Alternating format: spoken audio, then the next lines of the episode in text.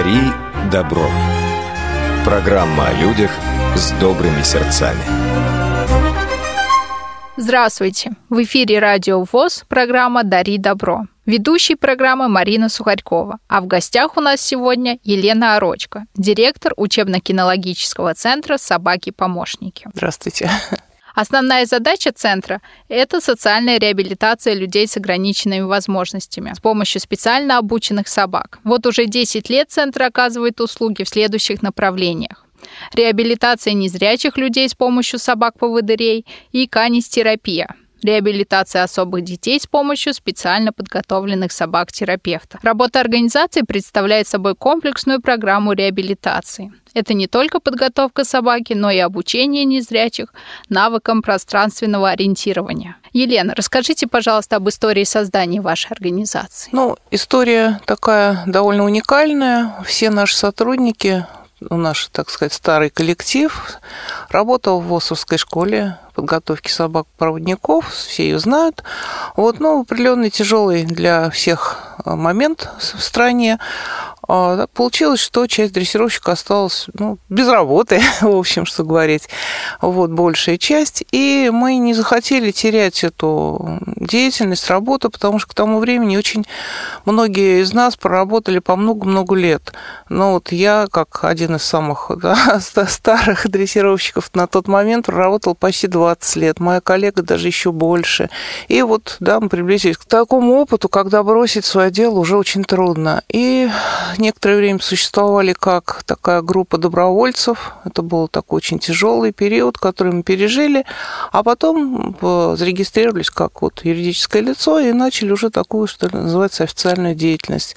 С тех пор прошло 15 лет. В этом году у нас юбилей. В следующем, вернее, будет вот в феврале. И вот так с тех пор мы работаем. А вы помните своего первого щенка, которого вы обучили в новом центре? А, сейчас, сейчас буду вспоминать, но к тому времени я уже занималась не столько дрессировкой. Насколько я помню, это был пес, которого мы передали в другой город, сейчас не помню какой, звали его Дейк. Вот, он был самым первым у нас. Мне очень интересно, я думаю, нашим слушателям тоже, как происходит отбор щенков для обучения? И с первого взгляда ли вы видите в будущей собаке поводыря? То, что не с первого взгляда, это прям сразу точно скажу, чтобы не было таких иллюзий. Часто кажется, что раз у людей такой большой опыт, то они ну, не могут просто делать ошибок, даже просто не должны по определению. На самом деле отбор очень сложная штука, потому что от маленького щеночка непоседливого, которого мы выбираем, ну, он, может быть, не совсем маленький, обычно мы тестируем щенков, которые уже выходят на улицу, как-то могут себя проявить для того, чтобы вот индивидуальные качества э, щенка мы могли как-то уловить уже, и они были уже заметны. Но все равно это маленький щенок, у которого еще не сложилось поведение, да, у него есть какие-то только задатки будущего поведения. И как они разовьются, зависит не только от правильности выращивания, да, правильного обращения с ним, но и от заложенных генетически в нем свойств, которые могут проявиться в той или иной степени, и предсказать это практически невозможно. Поэтому, тестируя щенка и делая, вот, принимая решение, что он может подойти нам, мы все равно ну, до определенной степени рискуем, что это не случится, да, будет, щенок не подойдет. Выбрав щенка, ну, сам вот всех интересует, а как же мы выбираем? И часто говорят, что вот, наверное, собака по воды же, да, спокойная собака, значит, щенок должен быть очень спокойный. Да. Вот, ну прям вот сразу первое, что приходит в голову.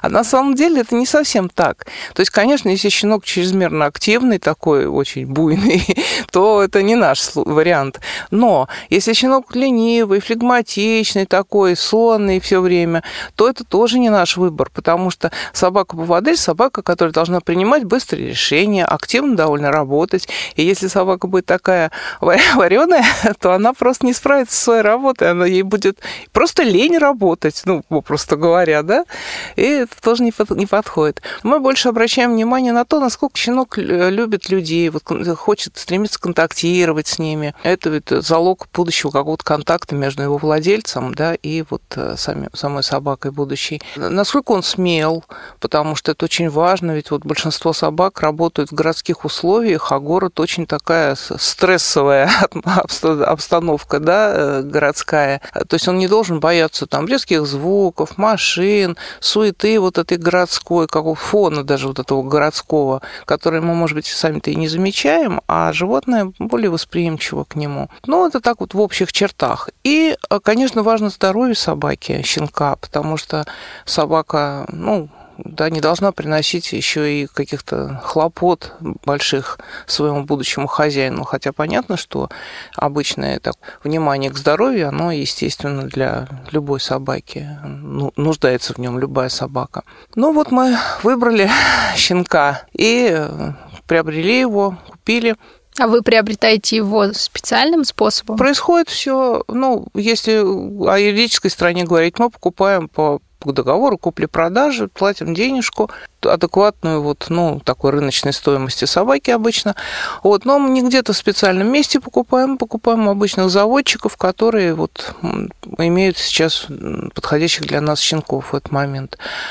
И э, потому что такого специального разведения э, у нас, во всяком случае, нет. Это очень дорогостоящий проект, который пока нам не под силу, мы о нем даже и не думаем. В принципе, при таком достаточно большом предложении щенков мы выбираем вот нам хватает, что называется, из тех, что мы можем купить таким вот способом. С чего же начинается первое обучение будущих собак-героев? Ну, первое обучение – это даже не обучение, это воспитание. Потому что маленького щенка, да, можно даже сразу начать как-то дрессировать там уже целенаправленно. Но мы считаем, что это по отношению к щенку как бы неправильно, нечестно, что ли, лишать его совсем такого щенячьего собачьего детства. собачьего детства, да. Вот. А потом и результат не значит, что будет обязательно очень хороший. То есть дрессировка – это то, что накладывается на хорошее, правильное воспитание изначальной собаки. Для нас а, очень важно, чтобы щенок вырос социализированным, то есть чтобы он хорошо чувствовал себя во всех в городской среде, знал, как ведут себя в человеческом жилище, как взаимодействовать с людьми, с другими животными, то есть все-все-все, чтобы он вот как рыба в воде а, чувствовал себя в любых условиях и в то же время умел сдерживаться, чтобы он был таким вот уже изначально покладистым, сдержанным, чтобы не вызывал проблем своим изначальным вот поведением. И это не так просто, как кажется, потому что для того, чтобы такой щенок сформировался с таким поведением, нужно, нужны определенные условия. Эти условия – это выращивание в доме, в семье, как обычно собаку выращивают, и при этом правильное воспитание должно быть. Ну и мы нашли, собственно говоря, выход. Это не наша идея, такой опыт во всем мире очень распространенный понятно, что дает хороший результат, это привлечение волонтеров для выращивания щенков. То есть это обычные семьи. Ну, как правило, в Москве, потому что наш куратор, дрессировщик, постоянно приезжает там раз, два в неделю, к этим временным владельцам щенка и учит их э, как правильно обращаться с щенком, кормить, ухаживать, гулять, воспитывать. То есть все-все-все, что им нужно знать для того, чтобы вот был тот результат, к которому мы стремимся. Понятно, что это затратное дело, и мы оплачиваем расходы, которые несут волонтеры. Это наши расходы. И корм, и там ветеринарные всякие препараты, все-все-все. А, итак, продолжается примерно до момента, когда щенку исполняется год. Ну, это такая условная дата, может быть, чуть меньше, может быть, чуть больше. В этот момент щенок расстается со своими волонтерами и переселяется к нам в центр. Насколько тяжело расставание волонтеров? Ну, когда вот так спрашивают, обычно говорят, вот собака будет переживать. Мы всегда говорим, собака переживать практически не будет, а вот вы, конечно, будете. Ну да, вырастили А щенка. собаки не привязываются к хозяевам? А вы знаете, ну, привязываются. Но вот если посмотреть так сказать, на поведение молодого лабрадора, то это достаточно такое бесшабашное, что ли, животное. Иногда такое очень легкомысленное, производит впечатление такого легкомысленного создания. Ну, учитывая возраст, оно, в общем-то, так и есть. И они, конечно, любят своих временных хозяев, хозяев, да, и очень, но они с такой же любовью и, и таким наивным таким доверием кидаются практически каждому человеку. Поэтому вот эта перемена, она проходит для них очень легко. Это, кстати, одна из причин вот выбора породы, потому что она позволяет вот такое отношение к людям, позволяет вот эту смену да, производить от заводчика к волонтерам, потом к нам в центр, и только потом уже к человеку, который будет владельцем собаки-поводыря. Что же с волонтерами происходит, когда у них собирают щенков? А волонтеры вообще, надо сказать, это люди, которые сами по себе вот берут наших щенков по разным причинам. Ну, есть люди, которые просто очень хотят сделать доброе дело. Это, ну, святое, что называется, да. Есть люди, у которых есть и собственный как бы интерес в этом, к этому процессу. А те, кто вот не может позволить себе навсегда взять собаку в дом, там, на много-много лет, в общем-то, и они готовы взять там на какое-то короткое время, там, получается, на полгода, 8 месяцев, в зависимости от того, да, в каком возрасте щенок попадает к ним. И они э, в любой момент, там, командировка, болезнь, какое-то обстоятельство, они могут воспользоваться нашей помощью и на время щенка отдать нам, там, переустраиваем другим волонтерам. То есть э, люди, как бы, у них есть время поддержка какая-то. Есть люди, которые не знают, могут ли они взять щенка и там вырастить собаку для себя или нет. Они просто боятся, что они вот возьмут на себя ответственность, а справятся, не справятся, и что дальше, да, делать. И они берут вот такого нашего щенка, мы готовы в любой момент, в крайнем случае, взять его обратно, и в конце концов они берут его на несколько месяцев, то есть они могут там продержаться, что называется, а дальше уже принять решение, могут они сами-то вот так на несколько лет, на всю жизнь собачью себе взять питомца или нет. И решения бывают очень разные. А многие люди настолько вот включаются в нашу эту жизнь, потому что мы же не просто вот дали собаку и все, да, волонтеры так или иначе становятся участниками вот наших событий всяких. И они настолько только иногда к нам как-то проникаются нашей деятельностью, привыкают взаимодействовать с нами и остаются с нами надолго, берут еще щенка следующего. Вечная щенячья молодость да, в их да, семьях. Да, да. Какие еще компоненты обучения щенков вы хотели бы назвать? Очень важно, чтобы щенок всюду бывал. Вот очень сложно бывает иногда, потому что у щенка, у его владельцев нет никаких прав, таких как у собаки-поводыря. Но наши доблестные волонтеры, они там и в транспорте ездят часто, и куда-то заходят, куда там можно, в какие-то там общественные места. У нас был вот щенок совсем недавно, он еще, собственно, еще и есть щенок, в общем, даже побывал в небольшом водном таком туристическом походике. То есть испытал уже очень, очень много в своей маленькой жизни, такой закаленный. Вот, то есть, ну, мы рады, что щенки не теряют то, что вот имеют другие собаки, которые в избалованном таком состоянии проводят, в общем-то, всю свою жизнь, а наши потом еще и трудятся. А когда же происходит переход от щенячьей молодости к серьезной работе, к служению другим людям? Наступает оно постепенно. Сначала щенок переселяется к нам в центр, и мы продолжаем, ну, в общем-то, это происходит и раньше, я так немного отступлю у волонтеров, вот роль инстру... нашего дрессировщика, инструктора, который приезжает э, к щенку, вовремя э, выявить какие-то особенности его поведения, потому что может статься, что на каком-то раннем этапе выяснится, что все-таки у щенка преобладают свойства, которые с деятельностью поводыря несовместимы. Там он, например, растет агрессивным или, наоборот, очень робким, трусоватым, то есть это да, никак нельзя там исправить уже. Это проявляется свойства, которые заложены в нем ну, изначально достаточно глубоко, чтобы и можно было с ними как-то бороться. Конечно, мы даем всегда шанс щенку, но, увы, не всегда это получается, и мы можем принять решение о том, что лучше нам сразу переустроить щенка. Его могут э, оставить себе волонтеры, если они очень вот э, привыкли к щенку и не возражают, хотят этого. Ну, или мы ищем другую семью. То же самое может произойти и на первом этапе обучения уже в центре сейчас, когда щенок уже вот полностью, что называется, в наших руках и пережил некоторую такую вот перемену в жизни, переселения, у него могут проявиться какие-то качества, которые раньше были не очень-то и заметны. И вот тут надо внимательно следить, и наши дрессировщики еще уделяют там время, там месяц, даже больше, на то, чтобы изучить поведение более детально, начинаю уже с щенком, ну, уже с молодой собакой в то же время заниматься. Это тоже позволяет выявить какие-то особенности собаки. Постепенно щенок втягивается, ну, собака, вернее, уже втягивается в занятия. Эти занятия, вот почему у нас так долго происходит дрессировка, мы всегда говорим, что это, ну, собственно, это так и есть, полгода, даже 8 месяцев может занять уже дрессировка собаки, потому что она достаточно сложная, такая глубокая, что ли. это не только выполнение команд, для собаки, но и принятие своих собственных решений в некоторых случаях. Это сложно, да, научить одновременно и подчиняться потому что дисциплина должна быть очень хорошей собаки.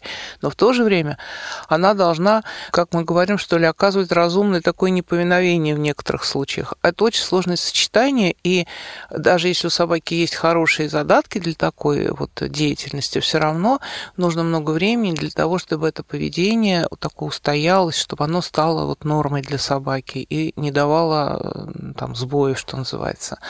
Поэтому собака проходит длительное обучение, и нагрузка распределяется очень равномерно, по возможности э, так, чтобы собака не переутомлялась, чтобы все, что она познает, оно откладывалось да, так, постепенно своими слоями, для того, чтобы в конце концов у собаки не было там стресса какого-то, чтобы она в таком уравновешенном, со спокойном состоянии и осталась в течение всего времени дрессировки.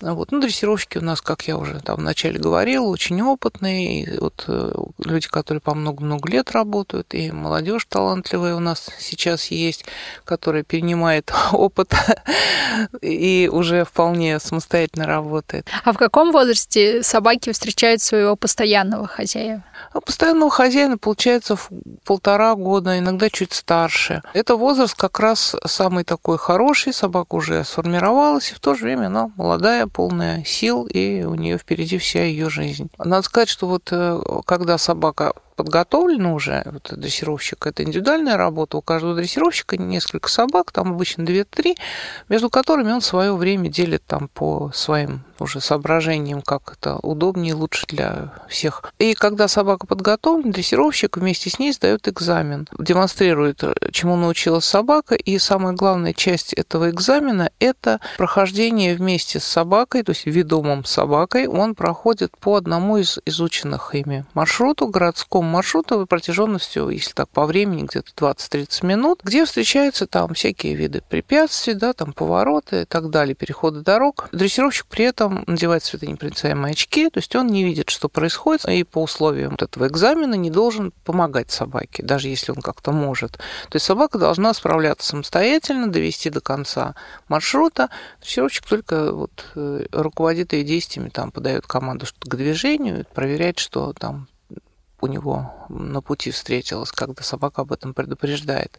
Если собака справляется со своими обязанностями, то, значит, она проходит следующий, следующий этап своей жизни, знакомится с вот своим будущим. А чувствуют владельцем. ли собаки ответственность перед экзаменом? Или для них это обычный день? Ну, для них это обычный день. Ответственность чувствует дрессировщик. Сколько бы собак не подготовил, человек для него всегда такой-то. Это все равно экзамен. Вот каждая новая собака странная. Елена, скажите, пожалуйста, как вы думаете, а возможно, вы точно знаете, оказывает ли какое-то влияние на собаку и на его хозяина тот факт, что этот хозяин не выращивает щенка, а получает его уже в достаточно взрослом состоянии? Это такой сложный вопрос на самом деле, потому что зависит на самом деле все от человека даже не столько от собаки. Мы вот э, люди такие, ну, как эм, дрессировщики, немного чуть-чуточку, что ли, циничные, и существует такой вот черный юмор, да, своеобразный. Иногда мы говорим, что есть люди, вот э, незрячие, да, это, кстати, к зрячим людям тоже относится, но тут просто как бы вот, э, в принципе, да, потребитель у нас услуги, да, вот, незрячий человек, что есть такие люди, которым можно дать недрессированную собаку. И, он, он, и ему дать вот инструкцию, он ее вот под, под нашим руководством просто сам додрессирует. Это так несколько цинично, но это вот почти правда. То есть есть люди, которые справятся с любыми сложностями, у них есть какое-то, кроме обучения, которое ну, с нашей стороны, да, неизбежно, у них есть какое-то внутреннее чутье, что ли. Они действуют, э, вот когда им показывают, что и как нужно делать, они действуют правильно и в некоторых случаях даже как-то интуитивно правильно. То есть у человека есть талант. Если бы такой человек захотел, ему мог стать там дрессировщиком хорошим, например. А есть люди, которые, несмотря на то, что выполняют вроде старательно все наши инструкции, да, какой-то внутренней вот хватки у человека нет. И у человека получается очень тяжело. Это не значит, что он не сможет там вот работать с собакой, ходить с ней, но все равно это какая-то доля искусственности в этом присутствует. Если человек очень старается, у него получится хорошо, а если не очень, то и не очень получится. То есть вот зависит в основном от этого. А были ли вы когда-нибудь лично свидетелем первой встречи собаки и ее будущего хозяина? Какие эмоции испытывает человек, какие собака? Конечно, я много раз видела эти встречи. Понятно, что собака в большинстве случаев ведет себя очень раскованно, она просто не очень понимает, что вот от нее сейчас требуется, появляется вдруг перед ней еще один человек, ее приводят вот знакомиться, говорят, вот, вот она собака, человек протягивает руки, там начинает ее гладить, собака понимает, что человек хочет общаться, начинает там ластиться, подпрыгивать, иногда даже вот чересчур активно, потому что она обрадовалась, что это, оказывается, не учиться, а просто развлекаться пришли. А э, со стороны человека очень разная бывает реакция. В большинстве своем люди просто вот радуются, вот они ждали, да, какой-то был большой, возможно, период ожидания, какие-то надежды. И вот она, вот она, собака-то, наконец-то. Не на словах, а живьем. И, но для некоторых это как какое-то легкое такое, не то чтобы недоверие, а какое-то вот изучение, что ли, этой собаки, потому что она же представлялась какой-то, а, причем не какой-то, какой-то, а идеальный. Она же, это моя собака. Собака-герой. Да, герой. Она замечательная. Она прям без всяких недостатков. Она просто вот, даже не знаю, как сказать, идеал, эталон всех собак. Вот. А тут она вот она. А такая ли она? Да, она даже на ощупь не такая, как я думала. То есть на самом деле такое изучение происходит. И потом уже только, когда начинаются занятия, вот тогда уже это школа для всех испытания. Дорогие друзья, напоминаю, что в эфире радио у вас программа «Дари добро».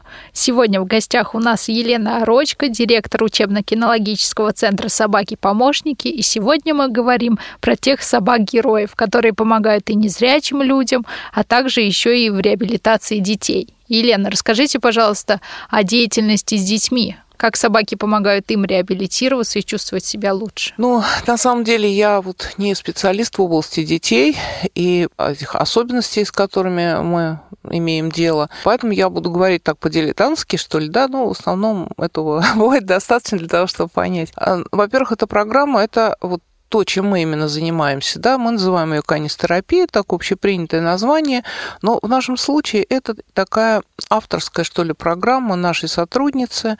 А, в тот момент, когда эта программа создавалась, она была просто нашим коллегой, так не была даже сотрудником нашим.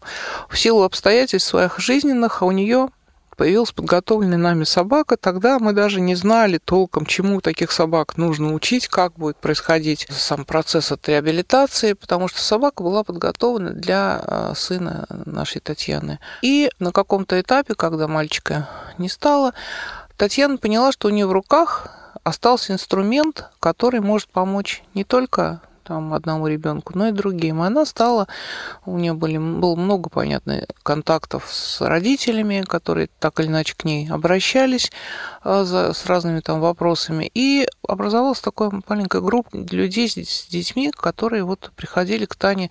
Я, мы даже тогда еще не называли это занятиями. Они приходили на такие встречи, где дети просто насколько это для них было доступно, общались с собакой. Постепенно Таня стала использовать упражнения, которые она ну, придумывала, можно сказать, основываясь на том, что она педагог-дефектолог, то есть человек с подходящим для такой деятельности образованием, а у собаки появлялся опыт, который помогал ей тоже взаимодействовать с детьми, вести себя достаточно сдержанно, аккуратно, что было и самой собаке свойственно, и еще развивалось по мере того, как собака общалась с такими детьми, требующими особого отношения. Сейчас наша программа – это уже такой достаточно ну, стабильный проект. Представляет он из себя группу подготовленных собак. Эти собаки живут в семьях наших специалистов, которые, собственно, работают. Собак сейчас семь у нас, постоянно работающих людей трое. Все эти люди, я вот еще раз хочу подчеркнуть, это не э, любители, да, которые хотят помочь вот просто. Это специалисты, педагог-дефектолог, психолог, невролог, врач, то есть люди, которые разбираются, хорошо разбираются в проблемах вот, особых детей. Собака – это инструмент в их руках. Хороший, там, красивый, пушистый, ласковый, мохнатый, все что угодно, но инструмент – сама по себе собака. Да, своим присутствием она, может да, для ребенка быть там стимулом к каким-то действиям, но это такой случайный э, вот, результат. А сами занятия, они направлены на определенный результат. Иногда он тоже трудно прогнозируется, но это определенная программа, которая построена на основе вот э, тех знаний, которые имеют специалисты о детях. А есть ли существенные отличия в подготовке собак по ВДР для незрячих людей и для вот солнечных псов, которые работают с детьми? И да, и нет. Да, потому что у собак разные функции. Но в то же время собаки готовятся по вот эта база, на которой строится база послушания, выполнения обычных команд, она одна и та же. Но э, потом в расчете на то, что э, собака будет работать с детьми и будет работать как бы в контакте с одним человеком, но действовать еще и для и рядом с ребенком. И занятия строятся уже вот э, собака, я имею в виду обучение собаки, строится на том, что такое вот будет у нее раздвоение, что ли. А могут ли семьи прийти к вам в центр вместе с детьми и поиграть с собаками? Это же для них тоже будет реабилитация если нет возможности взять щенка к себе домой. А наша программа, она не предусматривает взять щенка к себе домой. Ну, я имею в виду вот с детьми. Это э, построена по-другому программа. То есть эти собаки, они живут у наших специалистов, и место, где проводятся занятия, это три места в Москве, где это обычно проистекает, туда приводят по там, расписанию, которое устанавливается за несколько дней до занятия, приводят э, детей родители. То есть это занятие. Вот таких собак семьи мы не передаем, потому что такая подготовка собаки серьезная, специальная, она э, уместна только когда собакой будет руководить специалист и будет руководить и собакой, и вот эту программу реабилитации выстраивать. Иначе смысла вот в подготовке такой собаки нет. Там домой можно взять просто хорошую собаку, там, воспитанную домашнюю. Елена, расскажите, пожалуйста, о ваших звездных выпускниках. Вы можете им передать привет в эфире. Звездных? Это каких? Тех, которые вам больше запомнились. Может быть, были какие-то забавные случаи с щенками и уже взрослыми собаками. Я, наверное, так рассказать не смогу, потому что мы, когда нас спрашивают вот что-то особенное, мы вот считаем, что ну, у всех наверняка, у каждого, кто вот с нашей собакой, да, там работает, как мы это называем, то есть у кого собака живет и помогает, у всех наверняка есть масса каких каких-то маленьких или больших историй, которые, скорее всего, остаются вот там между, между собакой и этим человеком. Поэтому так трудно сказать про какой-то особый случай. Но мне кажется, что, то есть не кажется, я вот убеждена, и все мы убеждены, мои коллеги, в том, что наши собаки, они вот такие вот, как раньше говорили, тихие, незаметные герои, да, вот каждодневный труд. Они, они не делают ничего такого. Вот когда спрашивают, даже вот кто-то видит издалека собаку, там, ну, не издалека, а так, со стороны, вот, э, собаку поводыря, ну, ну, что он такого делает? Ну, идет она с ним. Вот действительно, вот ну, что он такого делает? Вот. А, для а того, мимо чтобы... пробегают кошечки. Да, а мимо пробегают кошечки, да, люди чего-то там такое делают, и там машины есть. То есть, на самом деле, вот просто так идти, это тоже большой труд. Это не, Особенно, не если ты щенок, и тебе полтора года. Да, да, есть масса соблазнов, да, то поэтому вот я говорю, что собаки, они такие вот тихие, незаметные труженики. Кто-то есть среди них, может быть, более ответственные, есть какие какие-то очень ответственные, возможно, есть, и невозможно, а и есть какие-то такие э, более легкомысленные, склонные немного их халтурить. Но, как я уже сказала, все зависит от человека все-таки. А изучали ли вы, специалисты вашего центра, международный опыт по подготовке таких собак? Да, изучали. А, ну, надо сказать, что вообще э, собственно говоря, эта вот э, подготовка поводырей, она зародилась не в России, хотя в России существует уже почти 60 лет, собственно, уже достаточный стаж. Но, тем не менее, первый опыт вообще, он был взят из Германии. Но это очень было, естественно, давно. Это, это были выходит. немецкие это, овчарки? Это были овчарки, да. Лабрадоров у нас тогда и не было никаких и они не так были распространены и за рубежом, собственно говоря. Позже такое активное развитие породы получило. И там еще основатели школы ВОСовской ездили, я, насколько я знаю, вот в Германию, там переняли как-то этот опыт, привезли эти методики, и э, надо сказать, что сразу, в общем-то, они были переработаны слегка, да, для того, чтобы были уместны вот в наших условиях. Когда образовался наш центр, мы стали работать тоже в несколько иных условиях. Э, мы эти методики, которые и так претерпели за столько лет уже какие-то изменения, тоже несколько изменили, вписали как бы в такую вот городскую подготовку собаки, потому что мы сразу оказались такие очень открытые вот всему миру, и э, сама подготовка собаки, она стала значительно сложнее. И, и требования к самим собакам усложнились, ужесточились, что ли, да, требования, и к подготовке, к уровню подготовки, к тонкостям, которые мы теперь учитываем. Вот, то есть изменения очень большие произошли за это время. А существуют ли какие-то международные или российские соревнования среди собак-помощников? А, насчет международных я боюсь обмануть. Это российские соревнования э, проводит школа ВОЗ, у них есть своя программа. И кроме того, мы тоже проводили такие соревнования, ну, уже достаточно давно, и думаем их возродить, поэтому, потому что это хорошее вот э, и как бы мероприятие, что ли, да, в котором охотно будут участвовать те, кто получил собак, и для нас хороший вот э, повод увидеться с ними, посмотреть, как у них идут дела. Елена, расскажите, пожалуйста, кто к вам может обратиться в ваш центр и какую помощь они могут получить?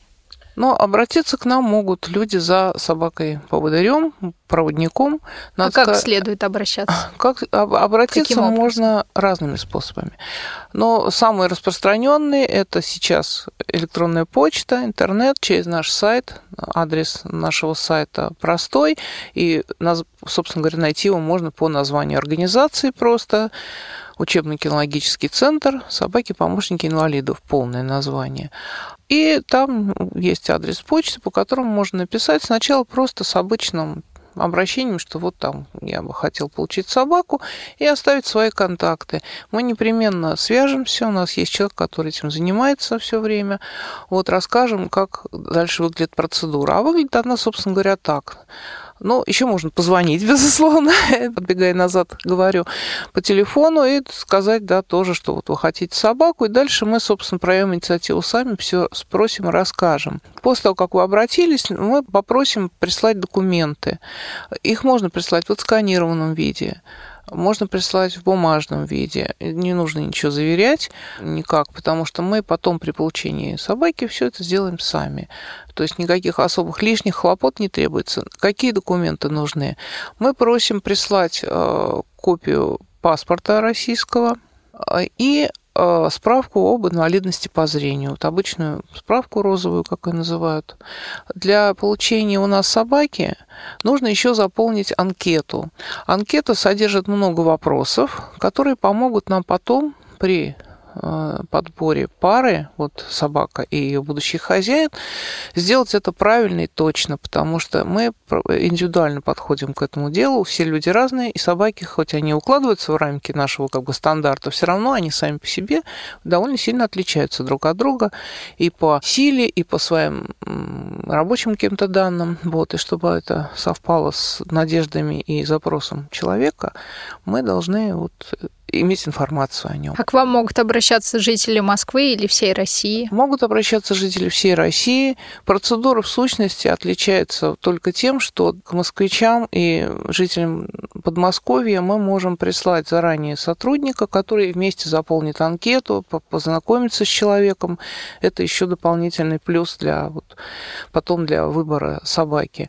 Но если человек живет далеко, то мы ограничиваемся перепиской, переговорами телефонными и и в редких случаях, возможно, скоро мы будем это тоже практиковать, ну, поездкой к этому человеку. И дальше мы на основании полученных документов мы включаем человека в наш лист ожидания, очередь, так мы называем нашу. А большая ли у вас очередь? Ну, очередь у нас приличная, она вот подрастает все время. А с одной стороны, это как бы приятно, что люди обращаются, но с другой стороны, всегда страшновато, что мы все больше и больше этот срок называем ожидания. Сейчас он у нас год, и год даже с хвостиком. Потому что Желающих много, собак мы готовим не так много. Вот в этом году будет чуть больше 20, поскольку центр такой небольшой у нас пока.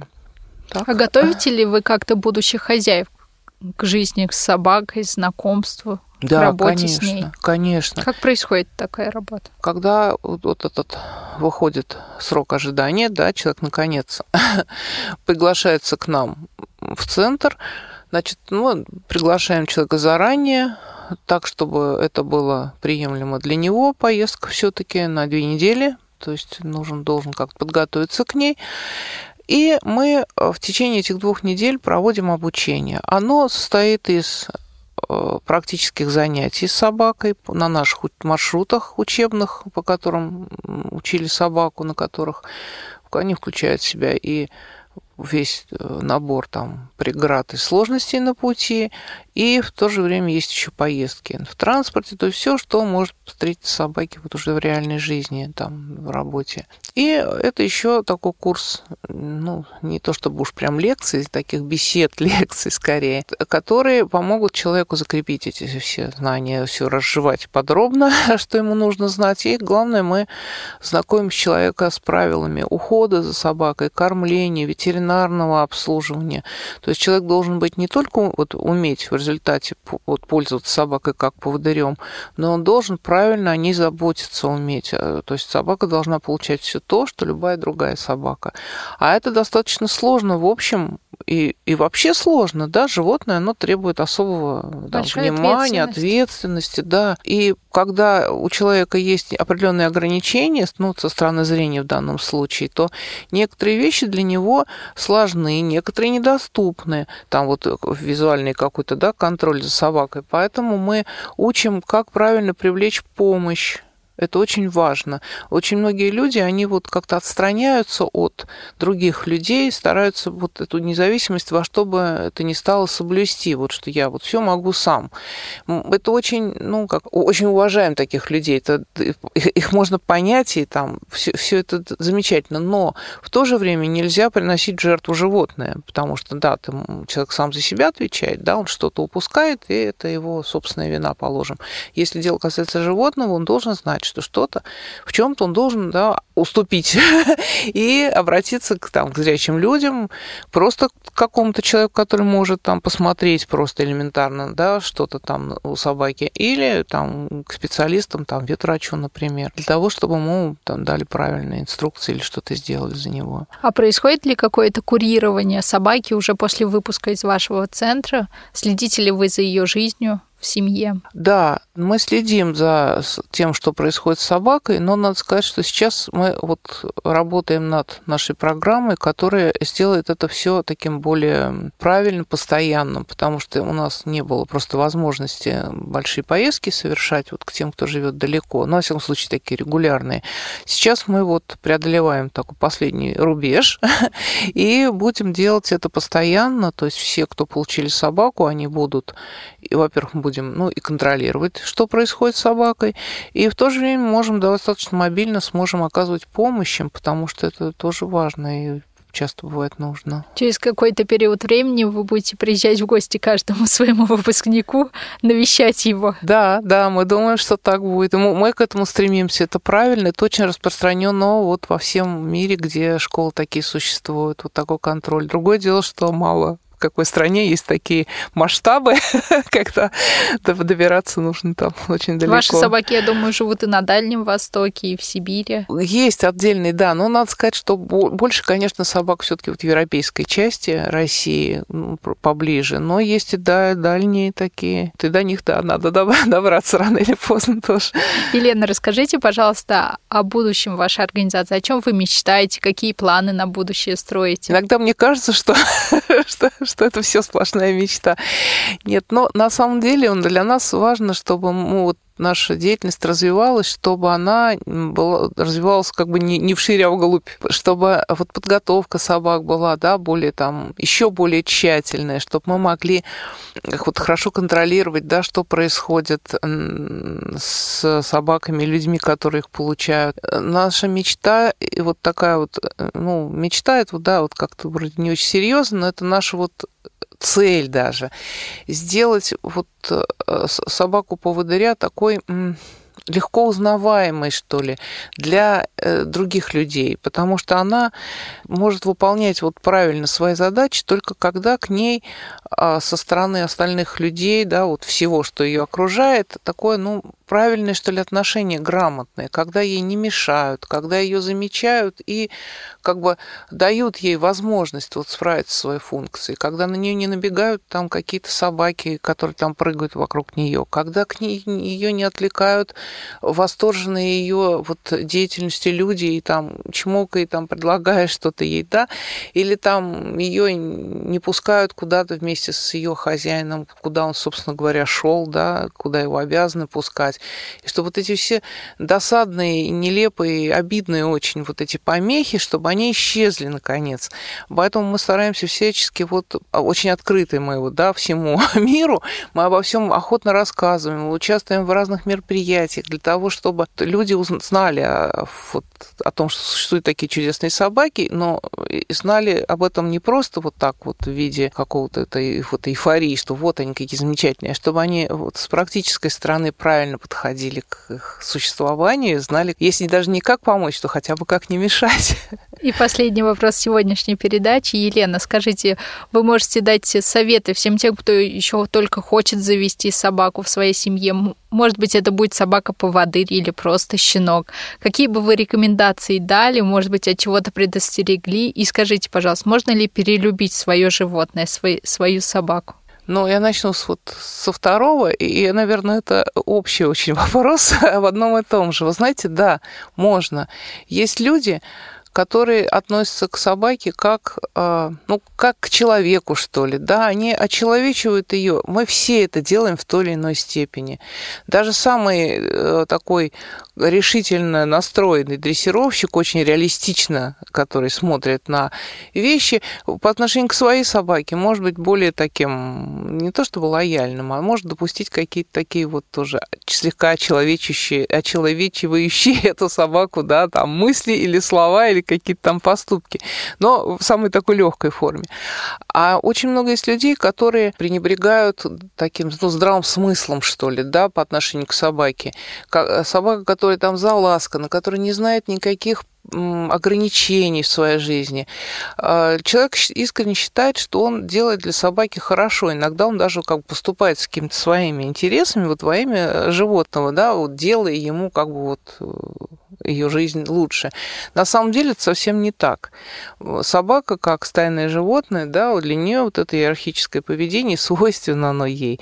И этого забывать нельзя. Для собаки подчиняться в какой-то степени, это тоже естественно и нормально. И когда она не знает удержа, не знает границы, не знает, где кончается ее вот эта вот свобода, это тоже очень плохо для нее. Но и я уже не говорю о том, что это плохо для других людей. Их, учитывать их а, отношение к собаке а, нужно. А, это вот то, с чем сталкиваются все владельцы поводырей да, и дрессировщики, когда вот это какой-то неуправляемое животное, да, попадается на пути. Но с этим же сталкиваются обычные люди, когда человек во имя, даже, даже не знаю, не сказать, что это вот во имя любви к своей собаке, а это во имя просто, это просто какая-то вот общее такое вот отсутствие культуры, что ли, вот этой кинологической. Когда человек там не, не, не берет свою собаку там на поводок где-то вовремя, там, уходит там гулять на детскую площадку, не убирает за ней там, где она там что-то сделала. То есть вот такое общее вот это вот, то, что настраивает поведение, которое настраивает определенную часть людей против собак, против всех собак, против всех их владельцев, независимо, естественно, от того, как данный человек себя ведет. Вот это неправильно, это нехорошо, и я бы призывала всех вот настоящих и будущих владельцев собак быть более э, внимательными к окружающим, учитывать э, биологические потребности своей собаки и общие потребности всех окружающих людей. Собака действительно это только собака, не человек и не ребенок, поэтому очень часто можно заметить, когда своих животных э, перелюбливают хозяева, наделяют их какими-то человеческими уже. Да, да, да, и делают из них игрушки, это в ущерб уже собаке, в ущерб иногда там здоровью собаки даже уже. Время нашей программы подходит к концу. Напоминаю радиослушателям о том, что в эфире была программа «Дари добро». Сегодня у нас в гостях была Елена Орочка, директор учебно-кинологического центра «Собаки-помощники». Большое спасибо за внимание. До новых встреч. «Дари добро».